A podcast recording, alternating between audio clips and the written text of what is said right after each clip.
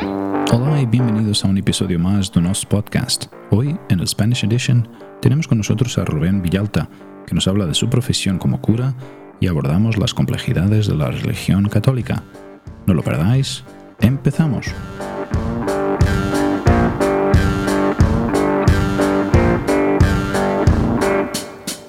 Si una voz te enamora, no pases por la emisora. Rubén, tú ese lo conoces, ¿no? Algo de esto había oído, sí.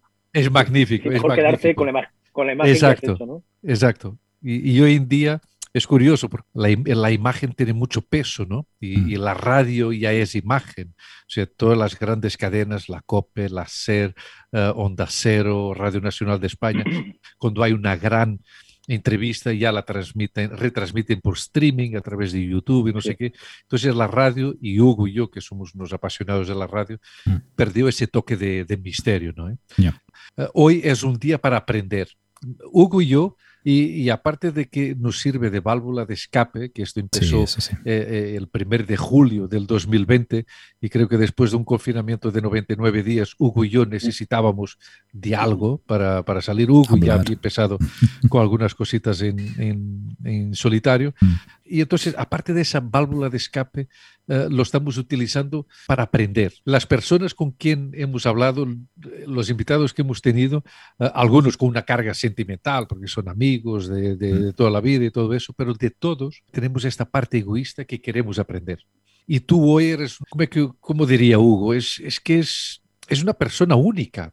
Eh, Estamos delante de un hombre joven que es cura. Sí. Entonces, yo estoy, te- tengo mil cosas en la cabeza que, que quiero hablar contigo de la, de la llamada edad de los porqués. Yo no salí de allí todavía. Entonces, yo sigo haciendo preguntas.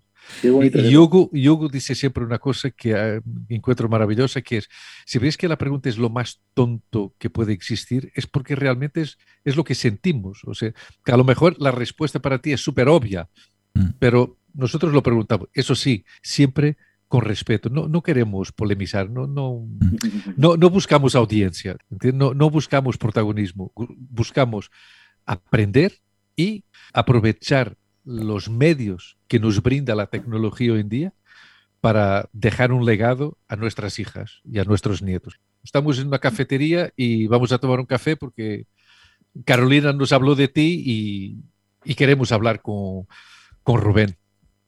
Ya está. Yo lo que no recuerdo, Luis, es quién es Carolina. Yo, Carolina, has hablado de ella, pero no recuerdo.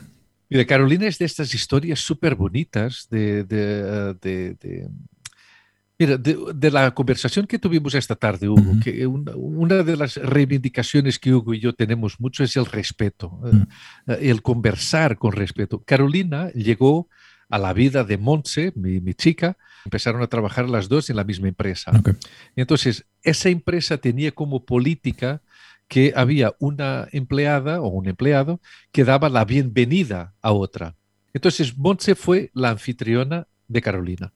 Entonces, Montse en esa época trabajaba en el Museo del Prado, apareció Carolina y yo recuerdo ese día que Montse llegó a casa y dice, hoy fui la anfitriona de una chica que va a empezar en la, en la, en la empresa, qué maja, me encantaría ser amiga de ella. Eventualmente, con el tiempo, amigas, Se convirtieron en y salimos a pasear por Madrid Río y yo considero Carolina como mi amiga también. Mm. Y Carolina, que es ah, nuestra oyente, oyente de un NOS podcast, ah, en uno de estos paseos me dijo, mira Luis, yo creo que una persona interesante para que tú y Hugo ah, hablares y que sería bueno preparar un programa con él, sería mi amigo Rubén. Y aquí estamos. Hugo, Rubén, Rubén, Hugo. Sí, pero me, me ve muy bien porque, o sea, somos amigos desde pequeños. bueno, Claro. Es mi mejor amiga desde, desde, no sé, desde el colegio infantil. Claro. Y, y- y claro, amigos en Castilla-La Mancha. ¿Cómo, cómo Sí. fue esa, cómo era Bueno, ser somos- joven porque- y, y infan- la infancia por ahí? Fíjate, somos- o sea, yo la conozco desde, creo que desde que entramos al colegio. Ella dice siempre desde la guardería, pero es mentira, porque cada uno fuimos a una guardería diferente. Pero lo repite continuamente, nos Sí. de la guardería. Y entonces yo le recuerdo, no, fuimos a guarderías diferentes. Pero había Pero- una conexión, a lo mejor ya, Bueno, algo telepático. párvulos. Puede ser algo así. En Sí. Párvulo fue cuando, cuando yo la recuerdo a ella, cuando nos conocimos, ¿no? Y cómo era ser, ser niño, hombre, muy bonito. Yo recuerdo aquellos años muy bonitos, eso es verdad. Imagino que todo el mundo su infancia la recuerda como, Claro. como si no la parte más bonita de su vida, desde luego una parte a la que cuando recurre, hay gente que no, o sea, hay gente que vive situaciones difíciles. Sí. Pero yo creo que la mayoría de la gente, la infancia es una, una época preciosa en su vida, ¿no? Mm. Y yo recuerdo, no sé, eh, pues aprendiendo en el colegio, luego creciendo, ¿no? Y con todo lo que significa eso. Pero era muy bonito. ¿En qué, en qué, en qué parte de, de Castilla? Eh, en un pueblo de Ciudad Real que se llama Membrilla. Si habéis, eh, si alguna vez bajáis desde Madrid a Andalucía, Ajá. por la autovía, por la 4, siempre veis un decido que pone Membrilla. Pues de ahí, de ahí somos nosotros. Un pueblo pequeño, 7.000 habitantes o por ahí. Es curioso, ¿no? Estos, estos pueblos que están a veces, nosotros hemos viajado mucho en carretera hacia Portugal y, y siempre hay siempre alguna, algún cartel, alguna, alguna señal que te saca algún nombre eh, de alguna población y siempre te cuestionas, ¿quién vivirá aquí? Claro. Eso, eso me pasó a mí, Hugo eh, y Rubén. Ahora os cuento una historia que sucedió conmigo. De, eh, de camino a, a Portugal, tanto Hugo como yo, cuando vamos, vamos por la, la de A5. Badajoz, la A4, ¿no? A5, O A5. A5. A5. Um, y siempre hubo un, un pueblo que me, lla- me llamó muchísimo la atención. Uh, y yo dije, lo que dice Hugo, ¿quién vivirá ahí? Y hasta un día que de regreso a, a, Madrid, eh, veniendo de Lisboa, le he dicho a mi madre, oye, prepárame un bocadillo porque en vez de parar en el camino, voy a parar en un sitio para tomar eh, ese bocadillo. Y con la intención de parar en ese pueblo. Ese pueblo tiene un nombre que a mí me encanta, que se llama Conquista del Guadiana. Es un pueblo que está en la, ahí en la 5, Conquista del Guadiana, que luego investigué eh, y es un, como un, un poblado, un asentamiento que se creó eh, por motivos de la, de la producción agrícola, de, de la cultura del tomate. Eh, entonces es un pueblo creado de la nada. Um, pero eso, pero obviamente Membrilla tendrá más, más historia y, Sí. y más unos orígenes más ancestrales, ¿no? Probablemente. Sí, sí, sí, sí que los tiene, sí que los tiene. Y mm, he dicho la referencia, os he dicho la referencia de la autovía, pero en realidad está a varios kilómetros de la autovía. Se puede ver si miras, pero no, no, no está cerca. Y eso, o sea, sin- siguiendo la pregunta que me, que me hacías, pues era un pueblo cuando éramos pequeños, es que han cambiado mucho las cosas en realidad. O sea, son Claro. 40 años, pero, pero han cambiado mucho las cosas. Pues muy agrícola, eh, creo que entonces, bueno, pues muchísima gente se dedicaba al campo, hoy también, pero ya lo hacen de otra forma. Mm. Pero cuando yo era pequeño lo recuerdo como un pueblo de casas blancas, agrícolas, las calles empedradas todavía. Todo eso pasó y, y, y ha cambiado muchísimo. Las calles son diferentes, las calles son diferentes. Pero en el que teníamos, bueno, los chicos después del colegio podíamos salir a jugar a cualquier lugar.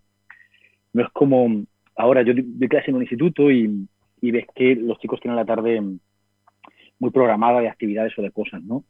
Y los padres y las madres se dedican toda la tarde a hacer una especie de gincana por el pueblo, en el que los llevan a un sitio, los llevan a otro, entre medias van a hacer tal cosa. Eh, yo recuerdo que cuando iba llegando el buen tiempo como ahora, pues podíamos eh, salir al campo, salir a cualquier lugar del pueblo, sin horas, sin problemas, sin volvíamos luego a casa.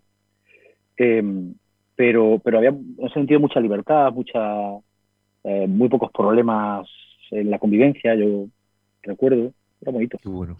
Sí, estaba mirando, estaba mirando en el mapa y, y está, o sea, está al lado de Ciudad Real. Al lado de Manzanares, Sí. Valdepeñas, Manzanares. Manzanares y Valdepeñas. Mm, correcto, sí. ¿Y tú, ¿Y tú eres profesor en el Instituto de Membrilla? No, en Valdepeñas. Ah. Estoy muy cerquita, como a 30 kilómetros de Membrilla, pero doy clase en un instituto. Valdepeñas tiene tres institutos, pues en uno de ellos. Se llama Bernardo de Valbuena. Es un nombre, un nombre de un personaje histórico de aquí de Valdepeñas. Pero, pero cuéntanos un poco de esta historia. ¿Qué, qué- o sea, a nivel histórico, ¿qué, qué significan, qué, digamos, qué significado tiene Membrilla? A nivel histórico, bueno, pues la verdad es que es un pueblo que a nivel histórico tiene bastante, bastante importancia porque eh, la, la importancia la adquiere en la, en la Reconquista, ¿no? En ese momento, La Mancha es una zona intermedia. Una vez que se ha reconquistado todo, todo el norte, el sur no, pues esto pasa a ser una, una zona intermedia en la que a veces hay eh, movimientos en, en la pertenencia de las de los distintas tierras, ¿no? Membrilla se funda en la Reconquista sobre 1212, más o menos cuando la batalla de las Navas de Tolosa, en esa época, y se funda dentro de una, de una orden militar o funda una orden militar, la Orden de Santiago, que bueno, toda esta, la Mancha en realidad durante esa época pues estuvo eh, organizada en torno a las órdenes militares, ¿no? Pues en torno a la Orden de Santiago se fundó esta, este pueblo. En el campo de Montiel, no sé si os suena ese, ese nombre. Sí, a mí me pues, suena. En el campo de Montiel y durante el siglo XVI, en el XV, bueno, quizá más en el siglo XV, tuvo una importancia grande, eh, porque se convirtió como en el pueblo más importante del campo de Montiel. Luego sería Villanueva de los Infantes quien tomaría, el relevo de la importancia en el campo de Montiel, porque bueno, van a trasladar una figura importante que vivía en Membrilla, Infantes, y bueno, Infantes va a tener apoyo real y, se va a convertir en el pueblo más, más importante, visitas es un pueblo precioso. Pero Membrilla tuvo una época histórica bastante pujante antes de que la tuviera Infantes. Y, y a partir de ahí, pues pues es un pueblo en el que ya no hay gran, no ocurren grandes cosas, sino que quedan esas casas, esos caserones grandes, blancos, el campo, una iglesia espectacular, eso sí, porque se hizo en aquella, en aquella época, y bueno, hay tradiciones también muy antiguas, pero, pero ya no van a, no va a haber grandes eh, movimientos sociales ni grandes cambios en ese sentido, yo creo. Antes nos contaste, nos contaste que eras, uh, perdón, profesor en un instituto. Uh, ¿Profesor de qué? De religión, de religión católica. De religión. Fue lo que nos trajo a ti. O sea, uh, tú eres profesor de religión católica y eres cura o sacerdote, o, o es lo mismo. Pues yo creo que las dos cosas. Las eh, dos cosas. Bueno, no significa exactamente igual, pero sí, sí, o sea, vale, vale igual. Es verdad que a veces como cura se usa en sentido despectivo, hay gente que no quiere que le digan cura, uh -huh. pero yo no le veo ningún sentido despectivo a ser cura. Entonces me parece bien. O sea, yo cuando escucho esa palabra la escucho en sentido amigable, no y cualquiera de las dos, vale. No te paras a interpretar de no, no, no, no, no, en qué sentido se lo dicen. Uh -huh. Yo en ese sentido soy totalmente ignorante porque no, no, sabría, para mí, o sea, digamos, las figuras a nivel religioso católico, no sé si en español o castellano se dicen padres, los padres, o no, o no, eh, o no tanto. Se usa más para los frailes, mm. o sea, para los, los que son sacerdotes pero pertenecen a una orden religiosa. Okay. Uh -huh. Se usa más esa expresión de padre para ellos que para los curas que somos diocesanos. Es decir, que no pertenecemos claro. a ninguna orden mm. concreta, okay. sino que estamos al servicio de una diócesis. Okay. A ver, a veces se usa, pero no es lo más habitual. Okay. Qué bueno. Qué bueno. ¿Ves? No sabía la, la diferencia. Sí, porque, y... no, porque estaba describiendo esta. lo estaba comentando con un, con un compañero de trabajo que, que nos sigue y, y, tenía mucha curiosidad en saber cuándo publicamos otro episodio en castellano. Y le dije, ah, no, no, este viernes vamos a grabar con un padre. Y así, yo me contestó con un padre. claro, no, no, entendió la, claro, la, la, nomenclatura. Claro, exacto. De, pa, un padre, pero qué padre. ¿Qué padre? que se usa se usa mucho exacto, exacto. En, en, Portugal, en Portugal utilizamos... eh, yo creo que lo definimos padre. como padre a cualquiera, claro. ¿no? O sacerdote, podemos decir. Sí, pero... sí. De, después también en Portugal existe, Hugo, no sé si recuerdas, prior. Uf, ok. O sea, me suena, pero... Prior, prior, que no sé si es un grado superior uh -huh. o, o, algún no. tipo de cargo, a lo mejor pastoral. Por, probablemente, algún probablemente. encargo, no lo sé. Eso es. Uh, Rubén, tengo una pregunta que llevo toda esta semana dándole vueltas. ¿Qué es ser cura, sacerdote, padre, prior, como le queramos llamar? Pero ¿lo quieres tú, un hombre joven? En el siglo XXI, en España, en Castilla León, uh, en Castilla-La Mancha, perdón. Pues es, o sea, fíjate, es, yo creo que hay muchas cosas diferentes, ¿no? Uh -huh. Hay muchas cosas. O sea, por un lado, cuando me haces la pregunta de qué es ser hoy, claro, creo que que, bueno, nos pasa a los curas, pero creo que le pasa a todas las personas, ¿no? Pero que, eh, bueno, tenemos unas referencias del pasado que están ahí, que están claras, que a veces son muy buenas, pero, pero tenemos también la, la necesidad y la obligación de ir descubriendo cómo ser hoy cura, ¿no? Porque una sociedad que ha cambiado, que ha cambiado mucho, un mundo que cambia muy deprisa, ¿cómo se es cura ante, ante ese mundo, no? Creo que, no sé, en mi experiencia concreta, porque no sabría responder así más en general, pero en mi experiencia concreta ha sido muchas cosas diferentes ser, ser cura, ¿no? Por un lado, ha sido una vocación, pero ha sido también una oportunidad de, pues, de compartir con mucha gente muchas cosas, ¿no? Y de que permitir que la gente, o sea, no permitir, sino que, pues eso, dar gracias porque la gente te permite que compartas muchas cosas de, de su vida, ¿no? Uh -huh. Los curas entramos a las casas que nos abren la puerta, pero entramos hasta el fondo de la casa, es decir, entramos a las habitaciones cuando hay enfermos, entramos al dormitorio, cuando, es decir, entramos a las partes más íntimas de la, de la casa, ¿no? Y una vez que, que hay una relación con esa familia, pues es, de alguna forma te tratan como alguien de su, de su casa, ¿no? Y con la gente compartes cuando nace alguien en la casa, ¿no? Y compartes, compartes esa alegría y compartes, bueno, pues el bautismo, la preparación para el bautismo, pero también compartes con ellos cuando los hijos van creciendo y los tienes en catequesis y van a hacer la comunión o se van a confirmar.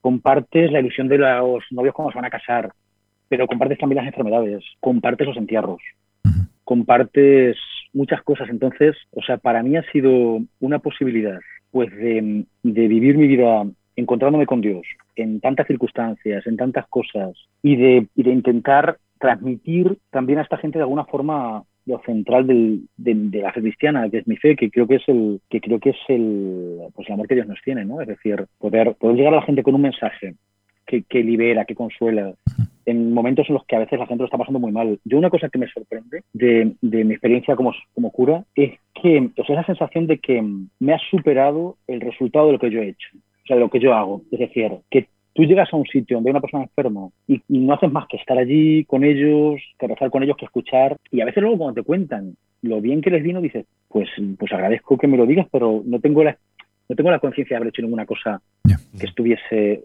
ni tan atinada, ni que la palabra fuera tan acertada, ni que mi... No, y sin embargo te sorprende mucho, a mí me sorprende mucho lo que, no sé, es decir, no sabía cómo explicarlo, pero sí, es decir, cómo, cómo lo que pueda hacer, que es muy poco, resuena algunas veces tanto en alguna gente. Y creo que eso no tiene, pues eso, yo lo vivo desde, desde mi fe, desde mi vocación, y creo que no tiene directamente que ver con, conmigo ni, con, mis capacidades, sino con, bueno, yo lo veo con Dios, pero no sé si te contesto, pero... Sí, es es, eh, eh, curioso porque tú, tú, esa humildad que, que, tú has demostrado ahora, que al final de cuentas se resume en, el consuelo. Tú ante una persona que está enferma sabes que del punto de vista científico, digamos así, no le puedes ayudar a mejorar su estado físico, pero tu papel es el consuelo, ¿no? El consolar y a lo mejor anímicamente o espiritualmente ayudas a esa persona, ¿no? Sí, sí, o sea, yo sé que no puedo, o sea, no está en mi mano eh, dar una solución.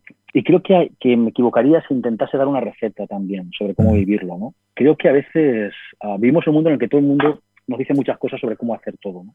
Y yo creo que, que ser cura hoy tiene que intentar no caer en la tentación los curas de hoy tenemos que notar que la tentación de, de, dar recetas para las situaciones, ¿no? Porque a veces, si a veces esa persona te está pidiendo que le expliques qué está pasando, ni que le expliques qué tiene que hacer para vivirlo, sino que te está pidiendo a veces simplemente que la escuches, que, que, que seas cercano, que estés con ellos, de alguna forma que vivas lo que ellos están viviendo. Y a veces nosotros pensamos, ¿cómo ayudo? ¿Cómo soluciono? ¿Cómo tal?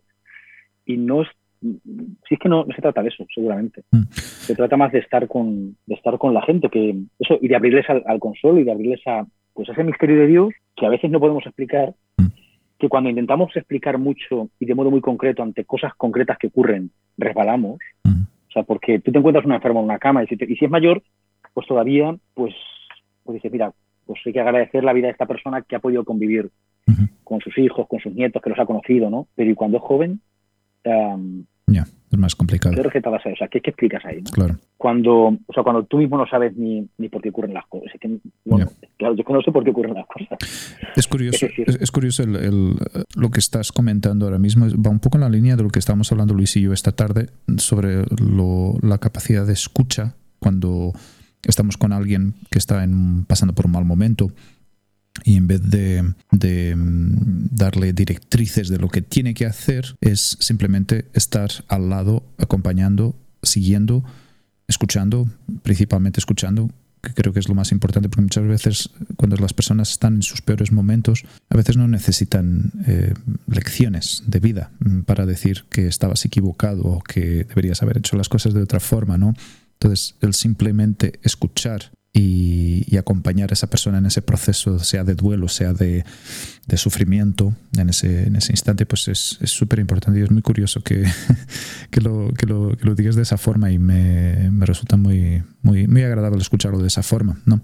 Y, y, y una pregunta que te, que te, iba a hacer es... Una, cosita, me estaba acordando, justo cuando estabas diciéndolo, me estaba viendo a la cabeza un, un hombre que para mí fue, no lo sé, es decir, me, me supuso pues una conmoción interna muy, muy fuerte, ¿no? Era un, hombre que, que, tenía cáncer, e, e, era mayor y tal, pero, pero bueno, tenía cáncer, era una cosa un poco inesperada. Yo recuerdo una experiencia que tuve con, con él y es que yo iba a la casa a verlo y me iba al, al dormitorio y a veces uh, me daba la mano y es que no llegábamos ni a hablar. Y, y, cuando pasaba ya un rato grande porque tenía tal, me iba, sin, sin más, ¿eh? O sea, a mí al principio ese, ese que me daba la mano me resultaba tan, a veces tan, tan violento, es decir, como, Em, y sin embargo, pues me fui acostumbrando a que quizá, quizá más, o sea, más que el que pudiera aprender algo de mí, que no iba a aprender nada de mí. Es decir, me estaba dando la oportunidad de vivir algo tan, tan fundamental en la vida también como es esa, esa, ese acercamiento a la muerte, ¿no? O sea, me, estaba enseñando cosas que me ha venido el recuerdo de ahora mismo que no se me olvidarán nunca, ¿no? A veces eso digo, en algunas visitas ni siquiera nos decíamos más que, ¿qué tal estás? Eh, ¿Estás mejor? ¿no? Y, poco más, ¿eh? O sea, y, simplemente estábamos ahí. Es, em, yo creo que el estar expuesto a este tipo de situaciones acabas por descubrir el ser humano al final lo que necesita es, es amor, es, es contacto, es, es un poco de compañía, es que alguien le escuche, que alguien le acompañe. En, sea en el sufrimiento o en, la alegría, digo yo. Y, era algo que me surgía antes de, de preguntar, ¿no? O sea, tú al final todas estas, este, este, el estar acompañando a estas personas, la forma como te diriges a, las personas cuando están pasando por momentos difíciles, ¿tú consideras que esto es algo que está dentro de ti eh, ya de una forma natural o has ido cogiendo a base de la experiencia y de la exposición que has tenido a estas situaciones? ¿Cómo, cómo ha venido todo esto? ¿De dónde viene esa, digamos, esa fuente de, no, no voy a decir iluminación, pero a veces es, como que uno cuando está conectado con, con una cierta onda energía. o energía eh, pues eh, es como que está más dispuesto, más abierto a, dar un consejo, a entender qué es lo que está ocurriendo en ese momento o, simplemente acompañar a la persona que está pasando por ese mal momento, ¿no? Pero ¿de dónde, de dónde crees que viene esto? Creo que, no sé, natural, no, creo, que he ido aprendiendo también de alguna forma, ¿no? Em, he ido aprendiendo porque ha habido gente que, pues eso, que ha compartido conmigo esos momentos de su vida, ¿no? Y me ha ido y me ha ido enseñando. Y, y, al final, o sea, todo esta, todo esto que, en algunos momentos es muy, es muy duro porque hay veces que tú no tienes una explicación, pero hay veces hay cosas a las que te acostumbras y otras a las que no te acostumbras. Y a veces hay situaciones que te conmocionan. Em, al final, yo termino como descargando todo esto en, pues en mi relación con Dios, ¿no? que al final es una relación de, amistad. ¿no? y, y, terminas contando la vida de toda esta gente y a veces terminas pidiendo explicaciones por algunas cosas que no entiendes y a veces, no sé, es decir, creo que, creo que hay como modos diferentes de, de acercarse a esto, porque a veces te gustaría mirar hacia otro lado. Y creo, no creo, no creo que, que para que, que, yo me haya acostumbrado a acercarme a gente que tiene esas situaciones. No creo que lo haya hecho. Creo que a veces me resulta difícil acercarme. Y creo que a veces lo hago pues intentando sacar, sacar, sacar tiempo para, para hacerlo, intentando amar en esa situación. Pero no porque me salga, no, me, sale o sea, no me sale natural. Eh, busco, busco, bueno, pues tengo que acercarme a esa persona y lo haces con amor, lo haces con cariño, pero creo que a veces, o a mí me sigue resultando a veces difícil, porque hay situaciones y cosas que son incómodas. Y para mí, o sea, lo que me ha servido, porque ante esa incomodidad a veces, pues tienes como la tentación de decir, bueno, es que todo esto no tiene sentido. O sea, cuando has visto que, que, una persona a la que querías, que era buena, que era joven, que tenía una familia y que ha muerto de un cáncer y encima ha sido muy feo y dices, esto no tiene sentido. O sea, esto te, cuestiones, ¿no? Te tienes una tentación, ¿no? Tienes una tentación. Pero luego, a mí, desde, pues, desde la fe, me ha servido tanto también el, el poder pararme delante de Dios y, y, poder hablar sobre esto y poder reconocer que al final las cosas no las entiendo. No las entiendo, pero me fío de que tengan un sentido. Y me fío de que, de que todo ese, pues ese dolor, ese sufrimiento, pues de alguna forma encuentre un sentido donde yo todavía no lo veo, ¿no? Pero, pero me fío de eso y quizás es lo que me ayuda a poder acercarme a esas situaciones sin, sin caer en, el pesimismo, sin caer en, no sé, en la tristeza. Mm. Em, porque lo curioso de esto es que a veces, o sea, un cura, y vuelvo a esa pregunta de, a veces el mismo día podemos enterrar a una persona a la que queremos y bautizar al hijo de alguien al que quieres también. Y lo puedes hacer en el mismo día. por la mañana has hecho una cosa y por la tarde has hecho otra. Y a veces, no sé, es decir, lo vives viendo pues cómo todo son épocas de la vida, cómo todo tiene que ver con, con, con, lo que cada uno de nosotros vivimos y cómo tienes que encontrar eso, o encontrar sentido, o intentar encontrar sentido a cada una de las situaciones que, que vamos viviendo, ¿no? Y yo, desde mi experiencia, en esas cosas me voy encontrando, de alguna forma, me voy encontrando con Dios, me va salpicando, me va saliendo al encuentro, al encuentro muchos, en muchos momentos de esos, ¿no? Por eso, no sé. No, es algo que tenga que ver con mi naturaleza, sino quizá con la experiencia de la vida, ¿no? Es curioso lo que acabas de decir, que tú te sigues encontrando con Dios, ¿no? Yo tenía la idea de que uno se volvía cura en el momento que encontraba a Dios y pues a partir de ahí ya seguía su camino, pero como cualquier otra profesión, todos los días vas aprendiendo. Antes lo que describiste sobre esa, esa situación de que ibas a consolar un señor mayor que estaba a punto de, fallecer o en, los últimos momentos de su vida, a mí se me ocurrió una frase porque además describe mucho eh, lo, que, lo que tú has dicho, ¿no? que el silencio del que sufre eh, ayuda al que consuela, ¿no? Eh, y tú en ese momento recibías también ayuda y enseñanza de, esa persona que estaba sufriendo. Has dicho una cosa que, que tú te fías de la fe. ¿La gente se sigue fiando? Es decir, ¿hay una crisis de fe o no?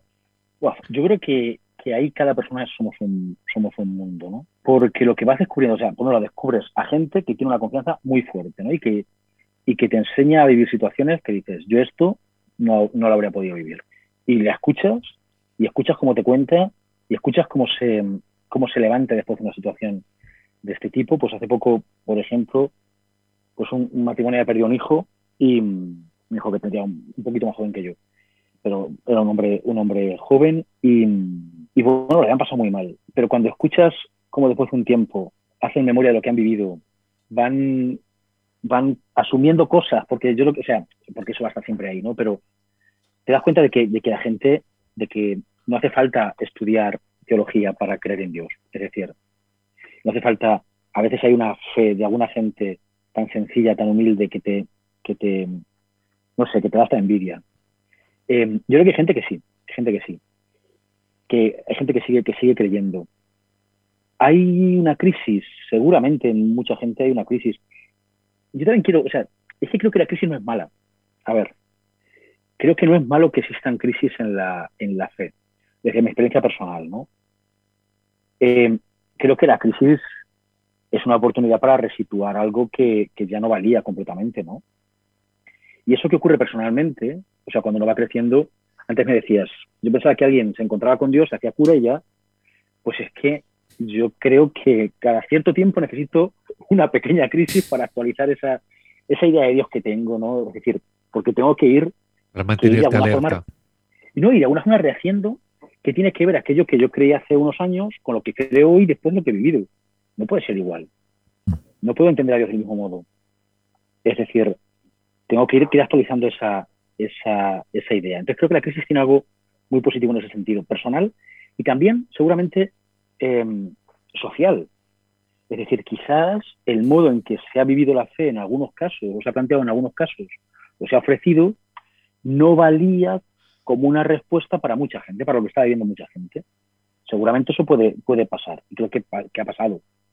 Entonces, pues ahora tendremos que buscar los modos de actualizar, de volver a, a, plantearla con un lenguaje y con unos modos que, que, sirvan para la gente que vive hoy. Es que la fe no puede ser una cosa que esté en, un... Tiene que ser algo que, que valga para, para, la situación que estás viviendo hoy, tanto de modo personal como, como para la sociedad. Pero a todo esto sí de vez en cuando encuentra gente de esta que dices, uff, me da envidia la fe que tiene. Porque eso, eso al final yo creo que hace que salga la pregunta, ¿cuál es el rol de la de la religión católica en nuestra sociedad, ¿no? O sea, no, no hablando de otras eh, religiones, pero la católica en concreto, siendo España un país, mm, yo creo que mayoritariamente católico. Es un país católico. Exacto. Y, cuál es el rol de la religión católica en, en, esta sociedad que vivimos actualmente, ¿no? Pues fíjate, yo creo que, eh, que es complicado. Una sociedad que cambia, que va cambiando tan deprisa, yo tengo la sensación de que a veces estamos un poco desajustados. Es decir, que no terminamos de encontrar exactamente nuestro sitio, ¿no? Pero creo que si nos vamos a lo esencial, no tendrá tanta importancia que estemos desajustados. Es decir, si lo que estamos ofreciendo a la sociedad es, el Evangelio de Jesús, es decir, es a la misma persona de Jesús y es em, el mensaje que él, que, trae y su vida, pues si, nos centramos en eso, em, creo que ya sea a, con más repercusión social, con más poder social también, que aquí hay un tema que es interesante, o con menos, estaremos haciendo un bien a la sociedad, ¿no? Creo que el problema, problema, em, en este punto, como en tantos otros, está en el uso del poder. Es decir, creo que, em, que los cristianos tenemos que plantearnos una profundización en el Evangelio que nos va a dar unas claves para poder anunciar a Jesús en este, en este momento, pero que seguramente esas claves no tienen que ver ni con que tengamos un poder social, ni un control de medios, ni nada de ese tipo. Eh, seguramente cada época ofrece la posibilidad de acercarse al Evangelio desde una perspectiva única. Y creo que cada época tiene cosas muy buenas que sacan esas virtudes que hay dentro del Evangelio y esas ah, pues, respuestas que la persona de Jesús tiene ante el mundo y ante el hombre que vive en cada momento. No sé si me explico. Y creo que hoy eh, esas virtudes y esas cosas que tenemos que profundizar más que en otros momentos tienen que ver con la humildad seguramente. Es decir, con presentar un mensaje desde la humildad. Sabemos que si presentamos a Cristo imponiéndolo, no va a servir para nada. Pero porque es que además es un modo ajeno al mismo Evangelio y a la misma persona de Jesús. O si, eh, y que ya sucedió, y ya sucedió en el pasado, y tampoco con muy buenos resultados. Y que no tiene buenos resultados. Es decir, tú impones que alguien crea y eso qué es? Eso es creer. Eh, dicho esto, Rubén, perdón, y, en el seguimiento de la pregunta que te hizo Hugo, yo te hago la siguiente pregunta. ¿La religión católica, y hablo de, nuestro universo, de, España, de la península ibérica, nuestro, nuestro territorio, ¿qué es lo que necesita? ¿Modernización, adaptación o actualización? Porque creo que dependiendo del, paso que se dé, la propia religión católica tiene que un punto de partida diferente. Es decir, si se moderniza, bueno, al final todo está interligado, ¿no? Pues, pues, si se moderniza es porque se actualiza y si se actualiza es porque se adapta a los tiempos de hoy en día. Entonces, yo te pregunto, ¿un cura debe en una sociedad abierta como, como la de hoy en día, debe seguir viviendo, viviendo en soledad, en, soledad social, que transmite los valores de la familia, no podría o debería tener el derecho de partillar ese amor construyendo su propia familia? Pues fíjate, vamos a ver, son muchas cosas las que hay aquí, no, pero, pero muy, muy interesantes, muy interesantes, pero lo que no sé si voy a poder responder. Vamos a ver, creo que en cuanto a qué necesita, pues yo creo que quizás, o sea, todas estas, las palabras que, planteas son interesantes, pero creo que necesita escuchar de nuevo el Evangelio y, preguntarse qué significa esto hoy, ¿no? Pero, o sea, de alguna forma es volver a, la esencia, a lo fundamental. Es decir, el Evangelio es un mensaje eh, de liberación, es un mensaje en el que lo que se le dice a la humanidad es que Dios está de nuestra parte, que no es un ser lejano al que no le importemos o que mande cosas arbitrariamente al mundo, o que, sino que está de nuestra parte, que nos quiere es un mensaje que libera en ese punto, ¿no? Es un mensaje que debe quitar miedos, que debe abrir esperanzas y que, pues yo creo que la clave está en volver a ese mensaje y decirnos, ¿y esto y cómo se dice, ¿no? En esta situación concreta. No sé, ah, yo, yo respondería por ahí. Y lo que me planteas sobre, sobre los curas, eh, la posibilidad de que, se, de que nos casáramos, ¿no? Pues yo, a ver, veo varias cosas. Creo que por un lado es una norma de la iglesia, es decir, se podría cambiar. O sea, en cualquier momento se puede cambiar y se haría sin, y no, no, no, iría contra la fe ni contra ninguna cosa, ¿no?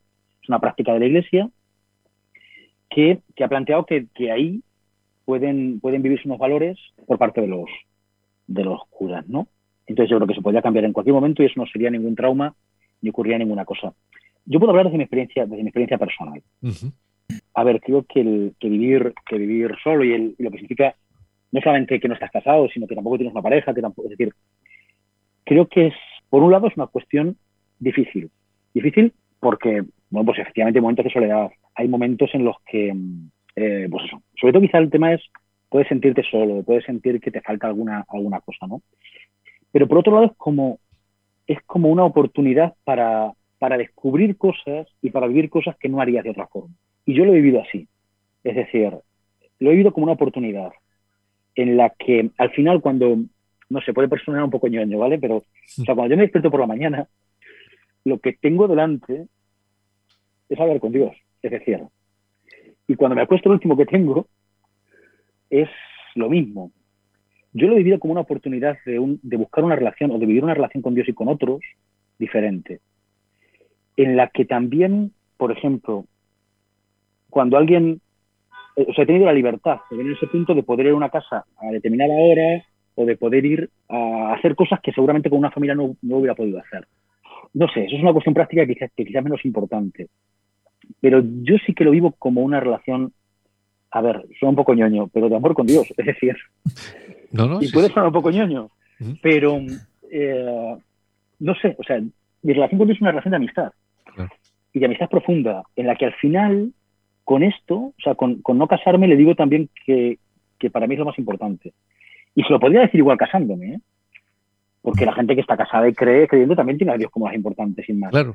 Por, por eso digo yo, por eso hablo yo si es incompatible o no. No, no, yo Porque, creo que porque en no otras es. religiones no es incompatible, por Creo ejemplo. que incompatible no es. Y de hecho, la Iglesia Ortodoxa, con la que compartimos tantas cosas, eh, los curas están casados, ¿no? Mm.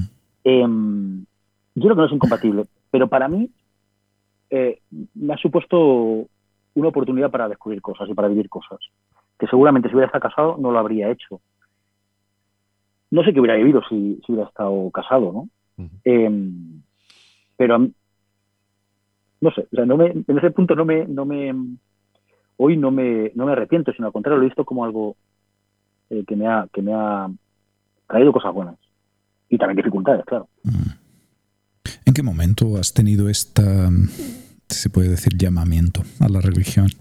La llamada, Hugo. Creo, creo Sí, sí, que sí, en- la llamada. en español se dice la llamada. Y hay un- una obra musical curiosa sobre eso. Sí, sí, sí, sí. Sí, sí.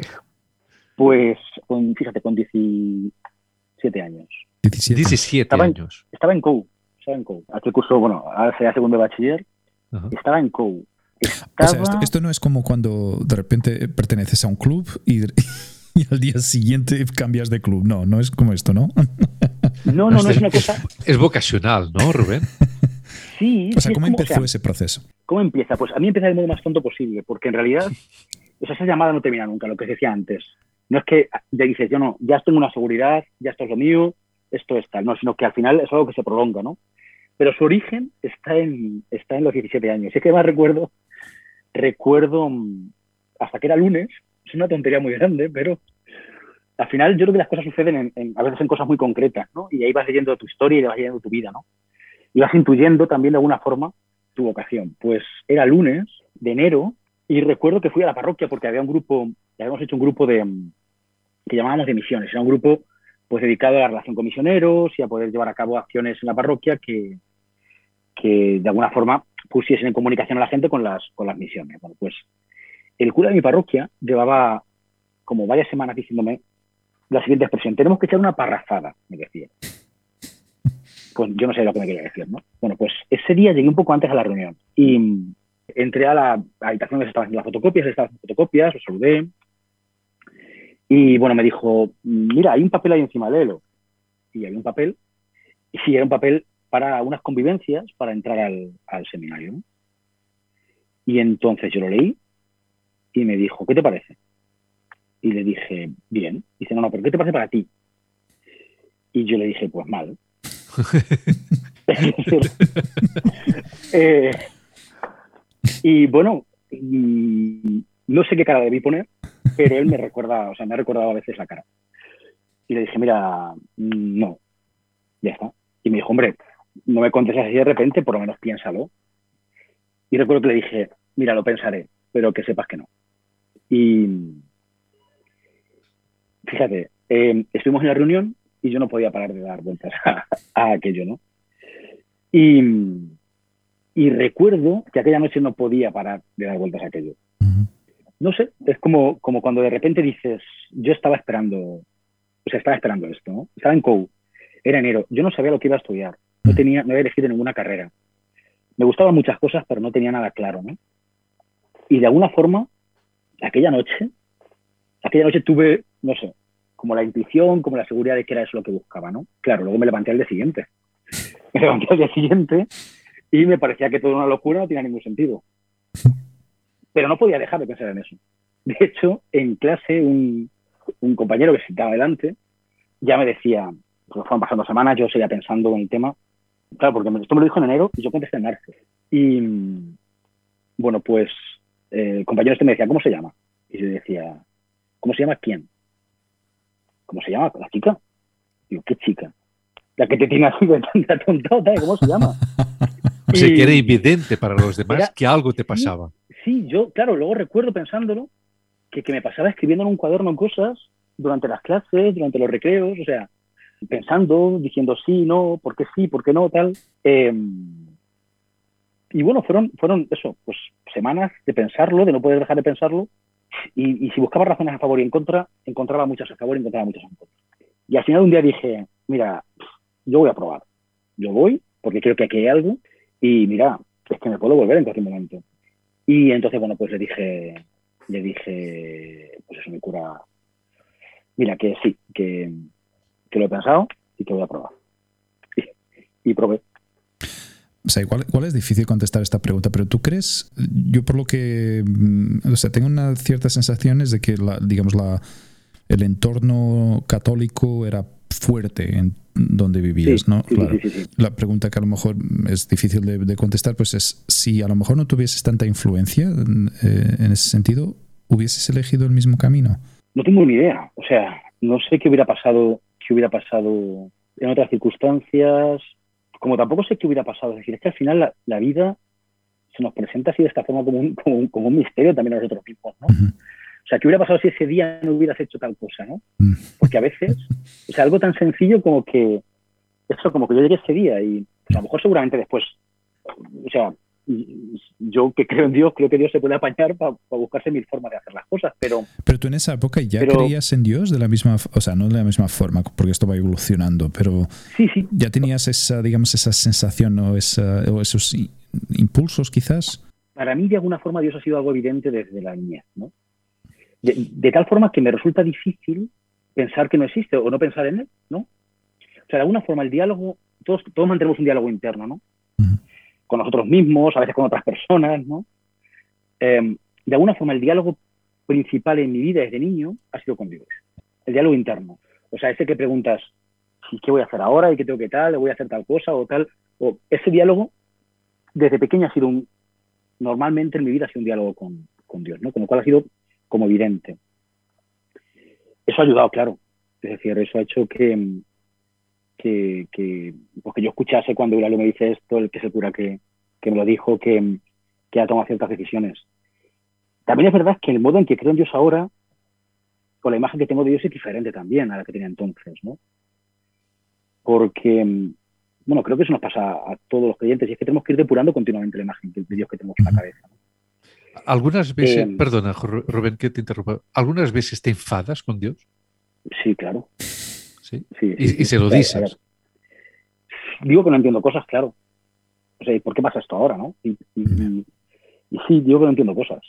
Pero al día siguiente, por la mañana, te despiertas y ya has hecho las pases. Ya, no, y a veces estoy muy enfadado con él mucho tiempo. Es decir, claro, pero ¿qué ocurre? O sea, porque luego en, esos puntos se dan... Entonces ahí, ahí, ahí, perdón, ahí pasas a ser, en vez de un líder espiritual, pasas a ser un funcionario de la iglesia, que cumples con tu jornada y ya está, porque mantienes tu enfado. ¿O cómo, pues fíjate, yo creo cómo que se lleva? Dios, yo creo que el enfado con Dios es una parte, eh, es una parte del proceso de fe y del proceso personal de, relación con Él, ¿no?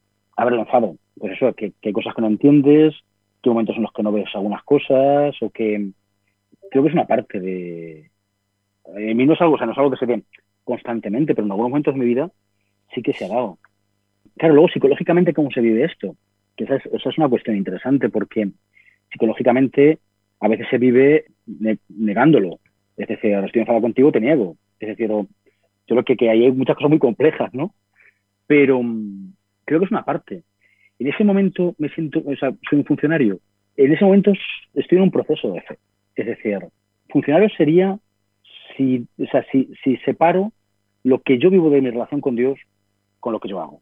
Si yo lo separase, o sea, si dijera, mira, yo, yo no busco una relación con Dios en mi vida, ni creo que esto tenga mucho sentido ni tal, pero yo tengo que llevar a cabo un trabajo y entonces tengo que decir una serie de cosas. Si yo llegara a hacer eso, sí que sería un funcionario, ¿no? Claro, porque dejarías de sentir.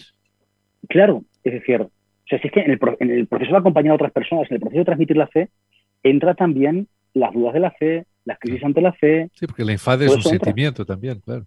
Sí, es, una, es, o sea, es la misma experiencia de la, de la fe.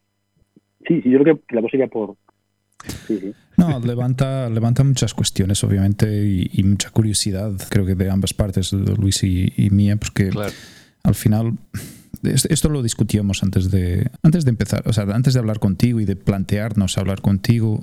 Yo no soy, no me considero una persona creyente. He tenido mis momentos de, cuando era muy joven, de, yo creo que ese diálogo interno que tú mencionaste antes sí lo he tenido por diferentes situaciones, quizás por miedos que se despertaban en mí, de, o sea, de pedir a alguien eh, que no pasara algo malo a tal persona, a mi madre, a mi padre, por ejemplo, a mi hermana o a mí mismo. Entonces yo recuerdo esa, ese, digamos, ese diálogo interno surgir cuando yo estaba más apurado, de, quizás de, en, un estado anímico muy, muy concreto, muy específico. Pero luego, eh, con el tiempo, no, no, no conecté con ese con esa, digamos, con esa, no, no, le di seguimiento a ese, a ese diálogo, ¿no? Y, y yo, no, no, yo no, esto no es para abrir ningún tipo de debate ni discusión, es simplemente expresar como, digamos, mi, mi línea o mi, mi camino uh, fue completamente eh, eh, no digo contrario, pero eh, para mí la, eh, creérmela en una figura como, como Dios, de la forma como tú lo, lo, has expresado, y no descrito, pero expresado, a mí me resulta muy difícil de, encajar eh, en, mi, en, mi, digamos, en mis creencias, ¿no? Y eso seguramente te encontrarás con muchísimas personas que, que estarán en la misma situación, o sea, que no, no, se creen en algo, que exista algo que nos eh, mueve o nos hace mover a nivel de fe, de religión, de creencia, ¿no? Digo yo. Pero pero aún así resulta eh, interesante eh, descubrir, digamos, esa, ese, lado que para mí es tan, tan desconocido, porque yo no conozco a nadie, simplemente a nadie que, que esté en el mundo de la, de la, del catolicismo ¿no? y, que lo practica a diario, ¿no? y que tiene estas conversaciones con, con Dios. Por eso me... De hecho, una de las cosas que hablamos algunas veces que que es un poco tontería, quizás, un poco fútil de mi parte, pero uh, por eso que tenía, entre muchas otras cosas, pero tenía la curiosidad de conocerte y hablar contigo, porque son estos juicios de valor que yo hago, por puro desconocimiento, obviamente, uh, que asocio la imagen de un cura a un señor mayor. Uh, es decir, que es, un absurdo, que es como si, como si las personas nacieran ya con 25 años. No, no, no es eso. Pero, no, y tampoco quiero decir que, sea anacrónico, no de manera ninguna. Es, es, un mensaje que hace más de 2000 años que está, que está ahí, son unas palabras y es un dogma, bueno, es una, una creencia que, que está ahí. Pero, pero yo tenía esa, esa curiosidad, ¿no? Un hombre joven de 40 años que entrega su vida a los demás, que tú muy bien has dicho, uh, tú estás presente en, en, el nacimiento, en la comunión, en el momento de, de alegría, el, el, matrimonio, pero también tienes esa parte. O sea, por un lado, tú eres un, un acompañante de la vida de, de, tus feligreses, ¿no? Sí, sí, de alguna forma sí y un acompañante también de esos procesos, de esos procesos pues, espirituales, ¿no? Es decir, hablando de ellos un poco y tuyos. Y míos, es decir, claro, pero si es que, o sea, si lo, es que creo que no, para acompañar a otros, tienes que acompañarlos desde, desde la experiencia de, de, lo que tú vives, ¿no? Uno es más comprensivo siempre con uno mismo que con otros, ¿no? Entonces, partir. Es bueno, más fácil disculparnos. Hay gente, no, sí. hay gente que no, pero bueno, la mayoría de la gente. Entonces, partir siempre de la, de la, propia experiencia, de lo que uno vive, ayuda a poder acompañar a otros en, en los procesos que va, que va haciendo. Y como digo, es que esos procesos son siempre necesarios y que siempre pasan por crisis, porque, no sé, yo uno de los, uno de los, de los temas que a mí me supuso una crisis más, más fuerte, os contaré una cosa, bueno, después de los años de seminario, me ordené, bueno, los curas, eh, hay como tres grados, ¿no? Los obispos, los curas o los sacerdotes que llamamos nuevamente y los diáconos, ¿no? Bueno, pues primero tienes que ordenar de diácono para luego ser cura. Bien, cuando, cuando te ordenas de diácono ya eh, prometes celibato, prometes obediencia, ¿no? Bueno, pues yo me he ordenado de diácono cuando de repente dije que no me iba a ordenar de cura. Eh, entonces, yo no entendí muy bien lo que me, lo que me pasó en aquel, en aquel momento. Yo no, pude, no, no entendía lo que me estaba pasando. ¿no? Y cuando fue pasando luego el tiempo y cuando de alguna forma todo se fue, se fue rehaciendo, me di cuenta de que era parte de un proceso y que, y que como parte de ese proceso era, había sido muy necesario que me pasara, que me pasara eso, ¿no? Porque lo que se estaba jugando en ese momento, en mi fe, en mi cabeza también, era cómo pensaba que era Dios. Mm. Es decir, de eso me fui haciendo consciente después. En aquel momento solamente sabía que no quería ordenarme, que no tenía ninguna ganas de ordenarme. Luego fui pudiendo decir cosas como que en ese momento no me fiaba de Dios. No sabía qué, era, ni quién era, ni, ni por qué. No sé, por eso me parece tan importante que haya procesos y que se vaya purificando continuamente la idea de Dios que hay en la cabeza, ¿no? Porque creo que mucha gente siente esta, siente esta especie de, extrañeza al acercarse a la figura de Dios por la idea de Dios que hay en las cabezas, ¿no? ¿Cómo es Dios? Es decir, un ser egoísta que nos mira desde arriba, que al final hace lo que quiere, que a uno les ayude a otros no, que es mejor apartarse de esa idea. O sea, yo no, podía no puedo mantener esa idea en la cabeza y ponerme a hablar con él. O sea, ¿qué hago? ¿Le hago la pelota para que me haga caso? O sea, es decir, creo que es tan importante ir purificando esa idea que hay en la cabeza sobre Dios y, ir transformándola y que en cada época de la vida y con lo que vas viviendo vas transformando también esa idea. Y si no la transformas, tienes una dificultad para relacionarte con él. Mm. Creo que es eso, que, que en los procesos de fe, en las crisis de las que hablamos, y que seguramente la causa de que mucha gente le cueste decir la palabra Dios, ¿no? Es que cuando yo digo Dios, mm. y aquí tenemos un problema, un problema con el lenguaje religioso, los curas, es que cuando yo digo Dios, en cada cabeza resuena una cosa diferente y en cada corazón se siente una cosa diferente.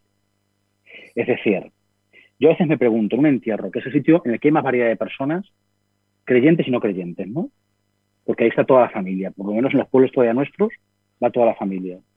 Cuando yo digo Dios, ¿qué resuena en esos corazones? En algunos resuena esperanza, pero en otros resuenan recelos, miedos, sensaciones que no pueden explicar muy bien. Rechazo. A veces sí. ¿Cómo? Rechazo, quizás, alguna vez. Rechazo, efectivamente, rechazo, sí, sí, sí, sí. Y, puede ser que para, en el peor de los escenarios para ti, en algunas personas, al escuchar la palabra Dios, no suceda absolutamente nada. Nunca me había preguntado eso. Siempre he pensado que siempre he pensado que sucedería, o sea, que sucede algo. es que tú acabas de dar un ejemplo, acabas de dar un ejemplo maravilloso que yo nunca había pensado, que es lo que tú dices en el entierro de, un, de una persona está la familia toda. Entonces está todo el espectro espiritual de, ese grupo social que es la familia. Y puede haber un ateo, puede haber una persona inclusivamente que, profese otra religión. Pero, pero puede haber eso también, una persona que simplemente está allí despidiéndose del cuerpo de un familiar mm. y que no para siquiera un momento para pensar que se está despidiendo o dando la bienvenida al alma de una, de una persona, ¿no? Entonces, tú como cura, y perdona que te ponga en esta tesitura, ¿qué, le dices a una persona que está ahí en ese momento y que cuando tú dices la palabra Dios, su cuerpo reacciona como un cuerpo biológico? Pues su corazón sigue latiendo, hay un, una circulación de la sangre, sus órganos funcionan, sus órganos, eh, las constantes vitales, ya está, que, no hay nada más allá. Pues fíjate, a ver, no estoy seguro, pero creo, creo que es complicado. O sea, creo que, que al final en todo el mundo resuena de alguna forma. ¿Por qué? Porque es una palabra que he escuchado de niño. Sí, sí, está presente. Que ha seguido escuchando después y ante la que se ha enfrentado de un modo de otro. Y una de las cosas que me, que me preocupa mucho en esto, cambio un poco, pero lo primero que escucha un niño sobre Dios, ¿qué es? Que castiga. Ah. La primera palabra que siempre escucha un niño sobre Dios es que castiga. Qué bueno. No hagas esto que Dios te va a castigar. O sea, Dios es usado como un sistema de control del niño. Es decir, no tienes cámara, no tenías cámara para poder ver qué hacía, pues tú le pones un sistema de control, Dios te va a castigar. No hagas esto, ¿no? Em, pero esto vamos, yo lo que se sigue usando en las familias más ateas del mundo. Es decir, es un método de control, y, probablemente, social. Y probablemente en las familias más católicas también, porque es un, es, un buen, una buena ayuda para ellos. ¿no? Y creo que no nos damos cuenta de cómo usamos eso, pero a mí me parece terrible. Es decir, la primera idea, luego ya llegará. Y sus padres la verán de que Dios le quiere.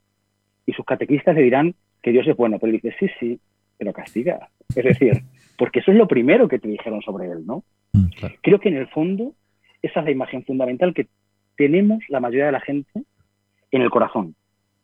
Y claro, el proceso de fe y el proceso de, camino cristiano consiste en ir purificando esa idea y transformándola. Porque si no, o sea, ante un Dios que castiga, ¿qué hacer? Vuelvo a decir lo mismo, la pelota, o sea, ¿qué sentido tiene? Ahora entiendo cuando antes hablabas de eso. Qué bueno, qué bueno el ejercicio, ¿ah? Qué bueno. claro, le hago la pelota para que no me castigue. Eh, es decir, es que al final, o sea, ese no es el Dios en el, que, en el que yo creo, ¿no? Y creo que es el Dios del Evangelio.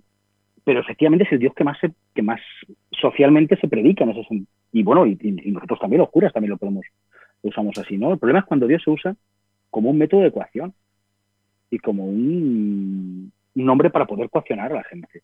Lo puedo usar con el niño o lo puedo usar con el adulto. Mm. Si haces esto, Dios se va a castigar. Eso, eso ha ocurrido históricamente, ¿no? En la, historia de la, de la, religión católica, pues se ha puesto. Seguramente es el modo más fácil, el modo más fácil de, de pensar que uno está anunciando a Dios, pero es que no está anunciando a Dios, está anunciando otra cosa. pero es, que. Sí. no, dale, dale, Hugo, perdón. No, no, que digo, al final no es. Se ha usado el, el, nombre de la religión católica para. Ha habido agentes que seguramente han utilizado esa esa creencia y esa fe de la gente para aprovecharlo y lanzarlo en contra, para decir, pues mira, este, esta entidad, este Dios, ¿no? Está aquí, es omnipresente y, y si tú no haces lo que yo te pido que hagas, eh, o sea, ni tú comportas de una determinada forma, pues te castigará. Un segundo, mira, ¿cuál es la, la imagen fundamental barroca de Dios? Ese triángulo con un ojo dentro. Es horrible. O sea, es como el logo del gran hermano, pero ya lo usaban. Claro, tú entrabas a determinados lugares y veías ese logo del Gran Hermano colocado encima de un retablo, colocado en lo alto de una, de una bóveda, ¿no? No tienes posibilidad de escapada, ve todo, mm. sabe que estás huyendo, sabe qué tal, o sea, es algo tan aficiante, es una imagen tan aficiante. Pero claro, es que precisamente lo que yo creo o lo que yo veo cuando leo el Evangelio es de alguna forma también una lucha contra esa imagen en el mismo Evangelio. Que, está el simbolismo pero también la, el vocabulario. O sea, tú hablabas de ese, ese ejemplo, es buenísimo, el del ojo, es verdad, porque quizás en términos simbólicos sería más agradable ver unos brazos que se abren y que te reciben, ¿no? En vez de un ojo que te, que te controla. Pero también el vocabulario, o sea, penitencia es una, es una palabra que está muy presente en la, Yo, por ejemplo, una cosa que fui viendo con los años, y, no voy a hablar de mi experiencia con la religión porque, porque el programa es tuyo, el protagonismo no, no, no es mío, pero una, una, experiencia que fui viendo con los años, porque hay una cosa, yo cada vez que viajo me gusta entrar en las iglesias y pateo mucho Madrid y me encanta entrar en las iglesias y si, y si es durante una misa mejor aún, porque me gusta ver quién está en la misa. Eh, y hay una cosa que a mí me choca y, no me gusta. A veces veo cuando salen, eh, yo vivo en un barrio que tiene dos iglesias y aquí no hay crisis de feligreses. si algún día buscas trabajo por aquí, eh, vas a tener bastante. Y a mí me gusta, honestamente, porque me gusta ver que hay movimiento. Yo, soy un gran defensor del respeto y yo creo que con el respeto abre muchas puertas y también ayuda a cerrar muchas. pero bueno, a, lo que iba. Yo veo pocas veces los feligreses salir de la iglesia sonriendo o, riendo. O, los veo que todavía arrastran un poco del discurso que hayan escuchado dentro y que la tal penitencia que hablaba antes. Ya. Y, hace poco tiempo, hace un mes, un mes y pico, perdona que te interrumpa, eh, estuve hablando una amena conversación con uno de nuestros invitados de aquí, un hombre de fe, un profesor eh, en un colegio católico, David, uh, Hugo. Lo escuché. y ah, lo escuchaste. Y, y, yo hablaba con él y él, pues, estuvimos tomando un café y por eso vuelvo un poco a, lo de antes. Y por eso tengo, tengo fe en ti, Rubén, porque es un hombre joven. Y quizás, y, David reclamaba esto, reclamaba la alegría. Eh, reclamaba porque al final de cuentas vuestra, ah, vuestra función es, es eso, es el transmitir el amor, la alegría, el positivismo. Y, y quizás no, no, quizás se haya estancado un poco el discurso. no sé. Yo creo que efectivamente, o sea, algo hacemos mal cuando la gente sale de la iglesia de esa forma, ¿no? Yo una cosa que insisto mucho, insisto mucho en la alegría, insisto mucho en una cosa que me parece previa, que es el agradecimiento. Es decir, Y, o sea, incluso el agradecimiento me parece que es una especie de termómetro para ver la salud espiritual que uno tiene. ¿no? Es decir, ese vivir todo como si todo se me debiese, como si todo, eh, incluso en las cuestiones de Dios, es decir, como si Dios me debiese. Es que esas formas a veces se viven y es que no tienen ningún sentido. O sea, yo vengo, o sea, yo vengo a una celebración o vengo a misa o hago otra cosa para cumplir, o sea, de alguna forma yo cumplo mi parte del pacto con Dios a la espera de que Él cumpla la suya, ¿no? Yo creo que todo eso es todo menos cristiano. Es verdad que eso se vive y se predica como cristiano, pero creo que eso no está en el centro del, cristianismo. El centro del cristianismo está lo contrario, el agradecimiento, es decir, el vivir la vida mirándola, contemplándola, eh, agradeciendo lo que uno vive cada día, eh, y precisamente porque uno es capaz de agradecer y darse cuenta, en la relación con los otros aparecerán las sonrisas y aparecerá tender la mano y aparecerá muchas más cosas, ¿no? Pero ese, esa vida cristiana que es individual, en la que yo cumplo mis deberes para que Dios luego los cumpla los suyos conmigo, creo que no tiene, a ver, tampoco se puede, pero creo que no, que no, que no, que no es un mensaje cristiano. Y que muchas veces se vende como mensaje cristiano. Hugo. Ah, pensaba, perdón, perdón, pensaba que decías algo. No, no, no, estoy, escuchando y reflexionando sobre, mm, sobre este mensaje y mm, yo, a ver, de, todos los personajes que existen en el mundo eh, en diferentes niveles, ¿no? Yo creo que la, la religión o las personas que están de cara al público, en este caso tú eh, como, como, cura, eh, pues tenéis una responsabilidad eh, de, digamos, de dar un apoyo psicológico y de, y de valores. Eh, o sea, de valores primero y después un apoyo psicológico a la gente para que salga reforzada, en, especialmente en momentos como los que estamos viviendo actualmente, que son muy difíciles. Bueno, la humanidad en general vive en sufrimiento constante eh, desde hace mucho tiempo y, y, eso obviamente es causado por, por el propio hombre. Entonces, yo creo que estáis en una posición muy, muy concreta, muy específica en ese teatro de la vida eh, donde creo que el mensaje que se debe de transmitir o el apoyo eh, que se debe de dar es, es, es eso. O sea, yo lo veo desde esa perspectiva, ¿no? Luego ya cuando el mensaje mm, se introduce eh, más ya conectado con, con, la figura de Dios, pues ahí es donde yo empiezo a, a tambalear un poco. Pero, pero todo lo demás me parece súper interesante y fascinante que eso ocurra, ¿no? que, que las iglesias sean un punto de encuentro eh, donde las personas puedan compartir sus historias, sus sufrimientos, sus alegrías, eh, que haya realmente una, un sentimiento de comunidad, ¿no? que la gente se pueda apoyar. Eh, yo lo que veo a veces es esa, que, la, que la gente entra dentro de una iglesia, cambia el chip, se pone en modo creyente y después cuando sale deja de creer. O no deja de creer, pero deja de poner en práctica lo, lo que predica entra rápidamente en la, en la sociedad civil. Sí, ¿no? Sí, sí, sí, Claro, ¿y eso para qué sirve? Claro, exacto. ¿Para qué sirve el ir si sales de esa manera?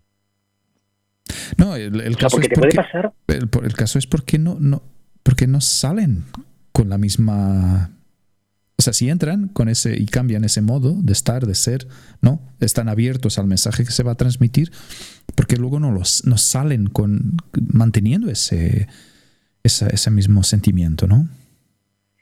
Yo creo que hay gente que, o sea, hay gente que sí que lo, que sí que lo vive, que sí que eh, sí, no, obviamente estamos pues llevando a cabo, un montón. Eso, va llevando a cabo procesos, pero creo que creo que es verdad que, que, puede haber un mal modo de entender la fe y que esté muy extendido y que esté muy extendido y que, y que nadie le suene raro decir, eh, pues eso, o sea, yo voy a misa, pero en realidad cuando vuelvo, em, o sea, los que vamos a misa no somos ni mejores ni peores que el resto, es mm. decir, ni hacemos las cosas mejor ni peor, pero que ni siquiera existe el intento de transformar las cosas, primero de transformar tu propio corazón, de transformar tus propios sentimientos, ese es el error, porque al final uno se puede encontrar unas circunstancias muy duras en su vida y puede hacer cualquier tontería, tener cualquier enfrentamiento, no sé, o tener rencor, o tener, pero que por lo menos exista el deseo de decir, voy a intentar cambiar esto, voy a poner de mi parte para cambiar esto. Si eso no existe, es que esa fe en realidad eh, no, está, no está viva, o sea, no está funcionando. No digo que lo consiga, pero por lo menos que lo intente. Yo, lo que antes hablaba de la alegría eh, eh, es lo siguiente, porque eh, hay, un papel que juega la, religión católica y que yo le doy un valor inmenso, que es los misioneros, las personas que, que realmente tienen una actitud altruista y sabemos, tenemos muchos casos de personas que van a África, a Sudamérica, que ayudan. O sea, esa, esa parte de la religión católica la hacen muy bien, la cooperación, el ayudar al que más necesita. Pero yo lo que siento es que no, no hay esa transmisión de alegría. Yo, que, que soy una persona curiosa, y, leyendo otras religiones, leyendo otros dogmas, transmiten alegría desde el inicio. Tú, tú mismo lo dijiste antes, que, que el, de que lo primero que se transmite a los niños es, es que Dios castiga. Yo inclusivamente he escuchado algunas personas hablar de, no, no, lo bueno, lo bueno está después de la muerte, en el paraíso. Aquí, aquí, y claro, yo soy una persona muy de toque, de toque humano, pero de no siendo materialista, pero soy una persona que cree mucho en lo tangible, no en lo intangible. Yo antes te, escuchaba y te entiendo y te respeto perfectamente, y, yo no tengo esa capacidad espiritual eh, es decir, cuando tú antes nos explicabas de cómo eh, tus últimas palabras antes de adormecer, que es con Dios, tus primeras palabras cuando despiertas es con Dios. Yo no tengo esa capacidad espiritual. Es cierto que duermo, me acuesto y, despierto con una mujer, por lo tanto, obviamente tengo un ser humano al lado a, quien, a quien dar los buenos días, e incluso enfadarme, ¿no? pero, pero, es algo tangible. Entonces yo ahí realmente admiro esa capacidad espiritual que, tienen los, creyentes. Yo lo que reivindico, lo reivindico por vuestro bien, eh, es la alegría. Es decir, es que creo que... Mira, te voy a contar una historia. Eh, en uno de estos veranos que nos fuimos a Inglaterra, entramos en una, en una iglesia luterana, creo yo, y estaban ensayando el coro. Y, yo incluso dije a Montse, eh, a, modo de, broma, si, nos viviéramos a vivir aquí, a lo mejor me convertiría ah, y, y, sería feligres, porque entré, y, ay, perdón, perdón, era solo para ver. No, no, si estamos ensayando, entra. Y yo entré y me quedé allí. Hace dos años fui a Toledo en verano, entré en una iglesia y vino tu colega, uh, me dijo, uh, usted no puede estar aquí porque, porque no es hora de misa hacían 45 grados afuera. Yo entré en esa, en esa, en esa iglesia y aquello era Daikin, o sea, aquello era el, el, paraíso de los aires acondicionados, por la, por la arquitectura, obviamente, era un frescor que era una maravilla. Entonces, yo creo que la iglesia católica, y que tanto de decir que no quería polémica, parece que estoy polemizando, creo que no atrae. Pues, o sea, es posible que haya esa imagen pero también es verdad que... A lo mejor mi imagen, atención, ¿eh? mi imagen. No, no, creo que es una imagen generalizada, ¿eh? O sea, creo que no es pero yo la experiencia que vivo no es esa, es decir, vamos a ver, yo sí que he experimentado, o sea, y experimento la alegría de mucha gente, y experimento el agradecimiento de mucha gente, y experimento muchas de esas cosas. Es posible que, pues, que haya una, imagen, unos patrones que seguimos de alguna forma y que nos lleven a, a, hacerlo mal. O sea, pero creo que, creo que yo la, experiencia que tengo eh, de, mi vida, de la gente con, de, aquí del barrio, de la gente con, con la que convivo, de, es una experiencia donde la alegría es importante, ¿no? En el instituto, en, tantas, otras cosas. Pero me, gustaba lo que decías de, lo tangible, ¿no? Em, claro, o sea, fíjate, ah, yo no vivo tan separado lo tangible de lo no tangible. Es decir, quizá por una clave que conecta las dos cosas, que es, la contemplación, ¿no? Em, ¿Quién era? Era Juan Luis Díaz que decía eso de saber, saber mirar es saber amar, ¿no? Em, pues creo que tenemos una capacidad que es la de contemplar. Y, o sea, yo no descubro a Dios en nada, o sea, yo, descubro a Dios en lo tangible. Es decir, lo descubro a veces, como digo, en tonterías, en, cosas que, cuando se las cuentas a alguien, cuando yo me escuche diré, vaya chorradas que decía. Pero bueno, pero, o sea, a veces es simplemente ver cómo la luz entra por una ventana. A veces es simplemente pararte a mirar cómo se están moviendo las hojas. Es decir, si es que este mundo, quien quiera mirarlo, quien quiera pararse a verlo, está lleno de, está lleno de belleza, está lleno de, de cosas que se tocan, que huelen y que se pueden ver, pero que en realidad parecen preñadas de una realidad que las trasciende de alguna forma, ¿no? Mm. Es decir, la emoción que uno siente ante eso, es una tontería como yo, esta, esta ventana que tengo aquí, me produjo unas alegrías y durante la pandemia, me produjo unas alegrías durante el confinamiento, me produjo unas alegrías tremendas. Hugo que, te hable, Hugo que te hable de su balcón y del taller del sol. Sí, es algo que me... es una experiencia religiosa tuya. le dije que tenía un biombo detrás, que si lo quitara se, vería perfectamente la, la, terraza. Y es, es algo que a mí, ver, además veo el sol nacer directamente. Y, y, yo cantidad de veces, especialmente en verano, me quedo sentado mirando hasta ver la franjita esta que empieza a salir al fondo del horizonte y, empiezo a ver el sol salir poquito a poco. Y no veas lo que... Eh, la energía que se me carga en ese momento de, de, alegría y de suerte de poder contemplar algo así, ¿no? Y era algo que tenía muy claro hacer cuando mi hija nació, de ponerme delante de una ventana viendo el sol nacer con ella en mis brazos. Era algo que yo tenía tan idealizado y al final salió, pero claro, ella ella Lloraba. le daba igual. Ah. Pero por lo menos eh, lo, hice, ¿no? Oye, una, una, pregunta esta sobre, sobre el camino de Santiago. Rubén, ¿qué, mm, ¿qué te dice el camino de Santiago? ¿Qué, qué, te transmite esta... Se, ha, se, ha, puesto de moda, ¿no? Sí, se ha puesto muy de moda. Em, no, pero ojo, perdón, se ha puesto de moda, Hugo, hace mil años ya. ¿eh? No, pero digo, los orígenes, los orígenes son, son curiosos sí, también. Sí, sí, sí, pero que lo, que lo que quería decir es, que a nivel de viaje iniciático para muchas personas, ¿no? Sí, pero Yo para, o sea, para mí la primera vez que, que, que, fui a Santiago andando tenía 18 años. Fue ese verano antes de entrar en el seminario. Uh. Eh, tenía 18 años. Eh, fui con unos primos desde Ponferrada. Y bueno, al final, por ciertas circunstancias, me quedé solo andando, o sea, porque me adelanté en un albergue. Es que entonces, claro, no existían, estoy hablando de la prehistoria, el año 97. No había teléfonos móviles. Mm. No teníamos un libro donde pusiera dónde hay albergues y dónde no. Nosotros preguntábamos en un pueblo. En el pueblo siguiente hay albergue. ¿Saben ustedes si hay tienda en el pueblo siguiente? ¿A cuántos kilómetros está el pueblo?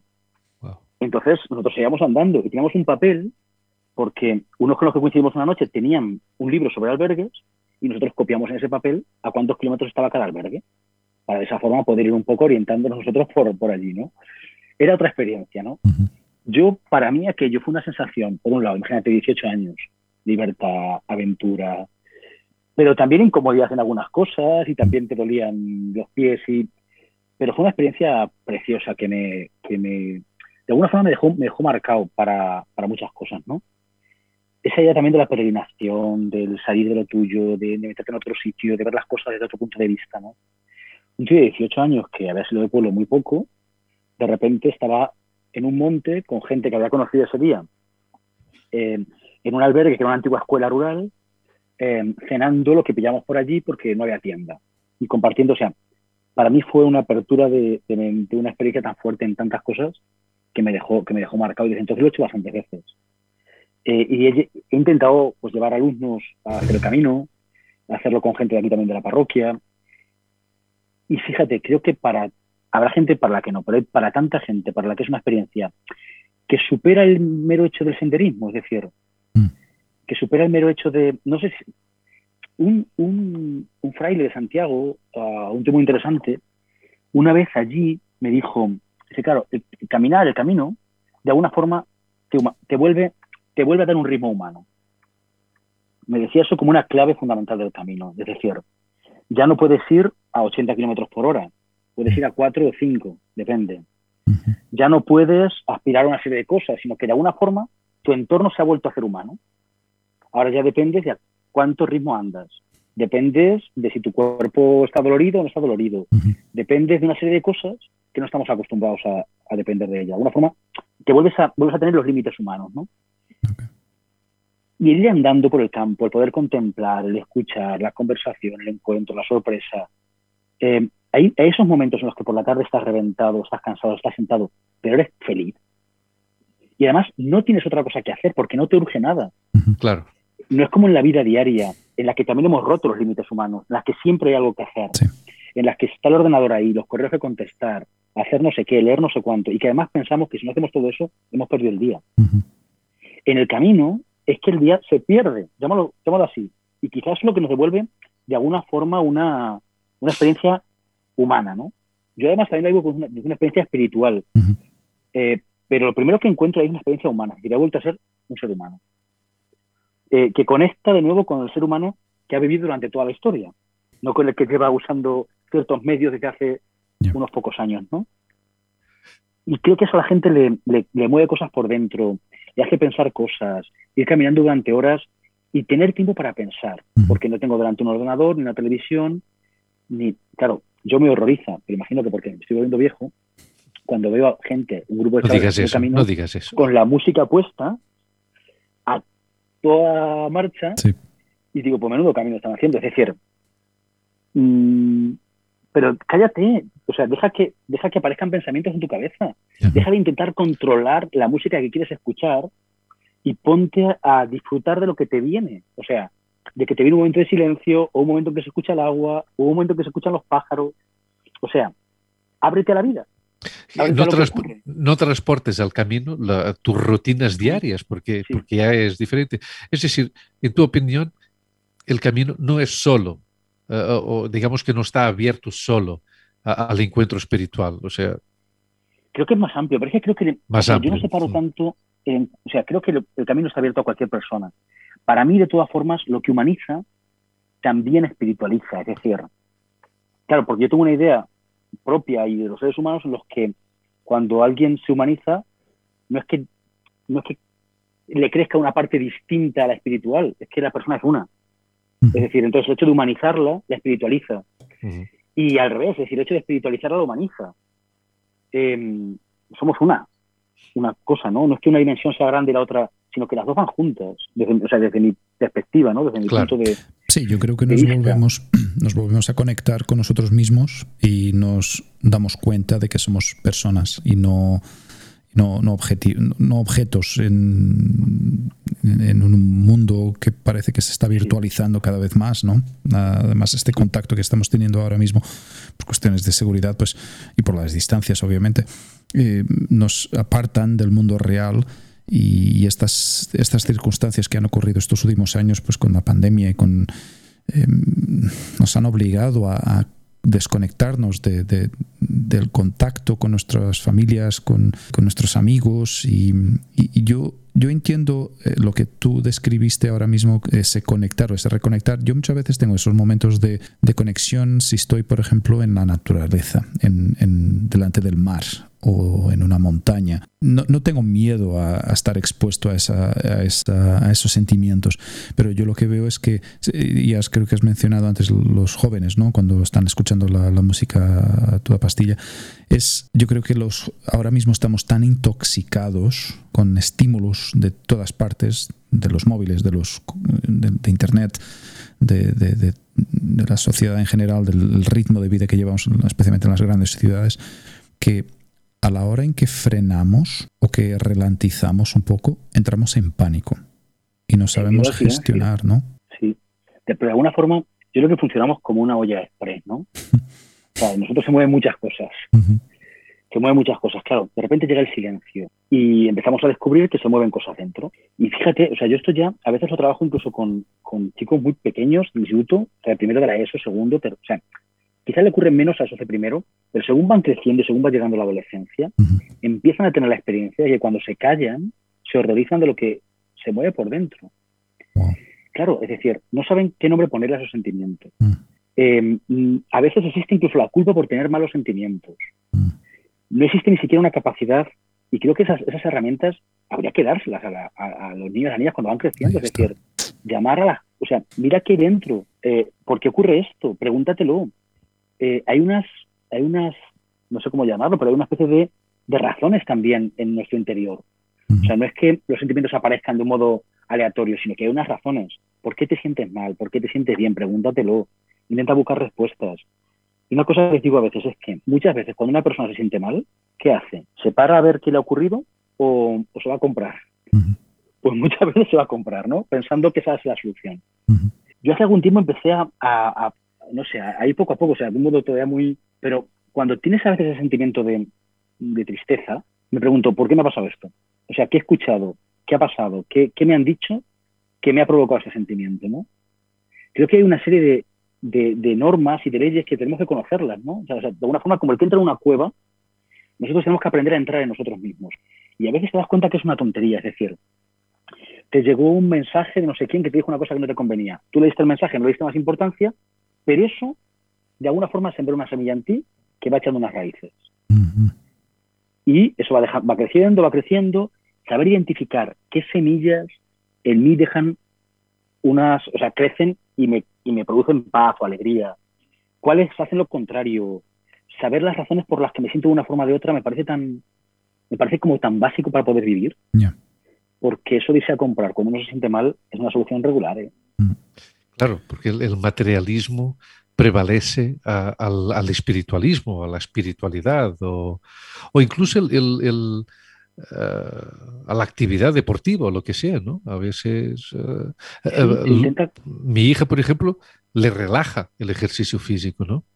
Y, y hay otras chicas de su edad, pues que a lo mejor la, tienen algo más de, espiritualidad, pero, pero tú has dicho algo antes eh, muy interesante cuando hablabas del, del camino, que es, eh, que es eso, la, hay por, lo que, por lo que yo entendí, hay diferentes estatus eh, o formas de, de, espiritualidad, ¿no? que no tienen por qué estar directamente conectados con una religión, puede ser con cualquier otra, otra cuestión. yo por ejemplo, eh, está el, el, compromiso cívico. Yo, yo tengo una, una, una, obsesión por el civismo, por ejemplo. A mí me parece, o sea, ese compromiso me parece fundamental. Ahora, también es verdad que el modo en que yo llego a eso, ah, claro, yo quizá en este punto soy un poco raro, porque, como digo, es decir, una experiencia como desde niño, ¿no? O sea, el punto en el que yo llego a, al compromiso con los demás y tal, es Jesús. Es decir, es, decir, es una Yo, yo es el hombre. Sí. Yo es el hombre. Y por eso me enfado mucho con el hombre, el ser humano. Sí, son como seguramente dos perspectivas diferentes, lo cual no significa que no se puedan complementar socialmente. No, no, ni, mucho menos, ni mucho menos. Pero yo, sí me ha pasado, pues eso, que tengo como una, como, como, como una especie de, de, de sentimiento obvio por el que, porque de alguna forma desde, desde la figura de Jesús he ido, he ido reconstruyendo todo alrededor de, de, ella en mi vida, ¿no? Y he ido entendiendo todo de alguna forma alrededor de ella, de ella en mi vida. Hasta el punto de que, al final, cuando, cuando me planteo la cuestión del sentido, pues de alguna forma acudo directamente a, a él. Pero entiendo que, entiendo que, que hay gente que no lo hace así y que tiene un compromiso cívico, construir la sociedad. Creo que en un mundo en el que, como el nuestro, que en el que estamos, aunque la palabra de moda esta semana sea polarización, creo, que, creo que es verdad, es decir, que estamos en una polarización tremenda, em, en el que cada vez, y esto es una cosa que yo insisto mucho en, en las homilías, ¿no? es decir, el mensaje cristiano tiene que ser un mensaje de, tender puentes, es decir, no puede ser el de crecer en esa polarización, en, ese uh, prejuicios unos contra otros. Los míos siempre son buenos y todo lo hacen bien, los tíos siempre son malos y todo lo hacen mal en el deshumanizar al prójimo. Sí, sí, sí. Claro, pero es que ese es el secreto para poder hacer cualquier cosa a los demás. Es decir, si yo le quito ese, ese valor humano, puedo hacer cualquier cosa, puedo despreciarlo, puedo desecharlo, o puedo alegrarme de un mal que le ocurra o cosas peores. Es decir... Ya nos has explicado lo que te hace feliz. ¿Qué te hace a ti como cura infeliz? Uf, a ver. ¿Es tangible o intangible? No suelo mantener el sentimiento de infelicidad mucho tiempo, pero es tangible o intangible. Es tangible, normalmente es el dolor. O sea, es decir, uno de los temas que a mí más me, me, preocupa, o con el que a veces, bueno, pues medito más y, más despacio y tal, porque me llama mucho la atención, es el tema del, pues, del sufrimiento. O sea, ya no el sufrimiento del que no encontramos razón, sino del que encontramos razón, que es el odio. Es decir, ¿cuánta gente en la historia humana y cuánta gente hoy, hoy mismo, han muerto de modo violento, irracional, porque alguien los odiaba o porque, no sé. Y ahora aún, los que viven a diario con el odio. Sí, sí. conviven con el odio? A mí es un tema que me, que me produce una tristeza muy profunda, es decir, cuando ves lo, lo que somos capaces de llegar a hacer, ¿no? Mm. Cómo somos capaces de llegar a, a odiar hasta el punto de poder hacer daño, de poder matar, de poder justificar cualquier cosa. No sé, no lo, no lo entiendo y me da miedo. O sea, no solamente me, me entristece, sino que me da miedo. Me da miedo enfrentarme a esa, a esa realidad, ¿no? Y, y es una, una de esas preguntas que, que- que me ronda la cabeza Mm. a cada cierto tiempo, ¿no? Pero podemos afirmar que Hugo Rubén Villalta es un hombre feliz. Creo que es un optimista. Sí, sí, sí. Sí, sí, sí. Optimista. Sí, yo creo que sí. Pero yo creo que sí, por- creo que la clave está en el sentido, en decir, mira, apuesto porque todo eso tiene un sentido. Y es una apuesta. Mm. De tal forma que voy a vivir todo esto como con sentido. Las cosas buenas que me pasan y las cosas que no entiendo y que me enfadan también. Yo, yo te lanzo una última, una última pregunta y porque yo creo que lo has tocado breve, así como muy ligeramente, pero ¿has dudado de tu fe alguna vez en tu vida? Desde que empezaste este camino. Claro, vamos a ver. Sí, sí, claro. Vamos a ver. Es que puede que sea una persona muy contradictoria en un punto. Es decir, igual que os digo, tengo esa intuición desde pequeño y esa relación desde pequeño con Dios, a eso hay que unirle una mente excesivamente cientifista. ¿Vale? Claro, normalmente la gente viene a, o la gente cuenta cosas cuando eres, como eres cura, pensando que por el hecho de que tú creas en Dios, tienes que creer en muchas más cosas. En el mal de ojo, en los espíritus que están en las casas, es decir, en una serie de cosas. Em, y claro, pues a veces, eh, a ver, intentas hablar con respeto, que no se sienta tal, para decirle, no, mire, mm, si no entiendo lo que me está diciendo. Entonces, tengo, por un lado, esa especie de experiencia y de intuición sobre Dios constante, pero también una, una mente muy científica. Eso hace que en algunos momentos de mi vida yo me diga, "Pff, ¿esto? Una de las sensaciones que tengo, seguramente de la crisis de los 40, es la de pensar, esto es demasiado bonito para que sea verdad. Eh, no sé, es decir, es como, bueno, puede ser es demasiado bonito para que sea verdad. Pero ¿qué? El, el hecho de estar vivo. El hecho de estar vivo, y no solamente de estar vivo, si es que, o sea, yo el planteamiento que tengo es que estaremos vivos más, más adelante. Es decir, Ah, o sea, es un planteamiento trascendente. claro. Entonces, o sea, claro, de alguna forma ese es el color con el que yo veo toda la realidad, la trascendencia, ¿no? El sentido. Y yo a veces tengo esa sensación de decir, esto es demasiado bonito para que sea verdad. Pero entonces miro la luz del sol y los pájaros y los árboles y digo, y esto es verdad. Em, y aquí, aquí hay elementos, eso, elementos que, que, que te, que te abren otras realidades, que te inspiran otras cosas, no sé. Pero bueno, volviendo al tema de la crisis, sí, claro que he tenido crisis de fe, claro es que el que no tenga crisis de fe, eh, habrá que ver qué fe es esa exactamente. Claro. Sí, yo creo que a diferentes niveles todos tenemos una, todos nos cuestionamos de alguna manera u otra, seamos creyentes o no. Creo que nos, nos colocamos en una situación de haber llegado hasta cierto punto en nuestra vida, que nuestros comportamientos hayan funcionado de una determinada forma o nos hayamos comportado de una determinada forma hasta cierto punto, no- nos haya funcionado mejor o peor, pero luego yo creo que siempre hay un punto de inflexión y de ahí el, el cliché de la crisis de los 40. Yo creo que los 40 y entre los 40 y los 45 Sí, sí, sí. creo que siempre ocurre algo eh, que no sea solo el comprar el descapotable y salir, empezar a salir con chicas de 20 años. No, pero, pero, eh, pero es, es, pero- es, una, es un cambio interno, creo. yo creo que es el tema del tiempo. Bueno, tuve una experiencia, volviendo al Camino de Santiago, tuve una experiencia hace unos años porque volví a hacer la misma ruta que había hecho la primera vez, con 18 años. Y de repente, tenía 38, entonces fue hace cuatro años. Ah, por la tarde, después de, de haber estado en el albergue, ya haber dejado las cosas, tal, pues me fui a un riachuelo que había un puente. Y entonces me vino la imagen de que 20 años antes había estado ya mirando ese mismo puente, ¿no? El puente seguía igual, Wow. pero yo tenía 20 años más, ¿no? Eh, me daban ganas de llorar, es decir, de- en dos sentidos. Por un lado, por un lado, de la emoción de decir, joder, que, o sea, qué bonito volver aquí 20 años después, pudiendo dar gracias por decir, joder, cuántas cosas he vivido, cuánta gente he conocido, cuántas experiencias, pero por otro lado, estos 20 años se han pasado. Es decir, una experiencia, una experiencia doble, ¿no? Creo que el tema de la vivencia del tiempo, que nos produce muchas alegrías por un lado, nos produce miedos tremendos y que en nuestra vida eh, nos llevan a veces a decisiones o a cosas eh, poco pensadas o poco...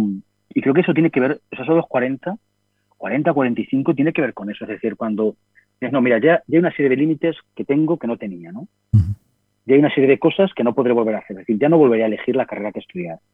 Ya no volveré a elegir con quién o cómo hacer estos años que he vivido. Ya no volveré a elegir estas cosas. Ahora puedo elegir otras, pero son ya diferentes, ¿no? Claro, ¿cómo vivir eso? Y cómo vivirlo con paz, ¿no?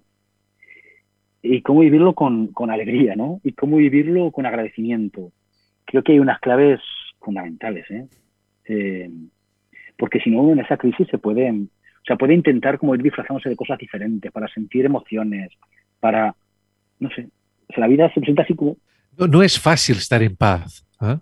con uno mismo, con uno mismo. Pero por otro lado es bueno que nos cuestionemos constantemente. Pero, pero con, con, alegría y también. Eh, yo, yo, para mí, la clave eh, es no ser muy exigente con uno mismo. Yo no soy muy exigente conmigo y me disculpo bastante.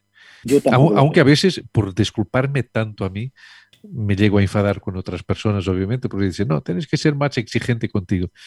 Pero yo, yo soy más como el agua de ese riachuelo que pasa por el puente donde tú estuviste, que pasa sin cualquier preocupación, sabiendo que jamás volverá a pasar por ese puente. Pues ya está encontraré otro puente, encontraré otro Rubén o, encontraré otro camino, ¿no?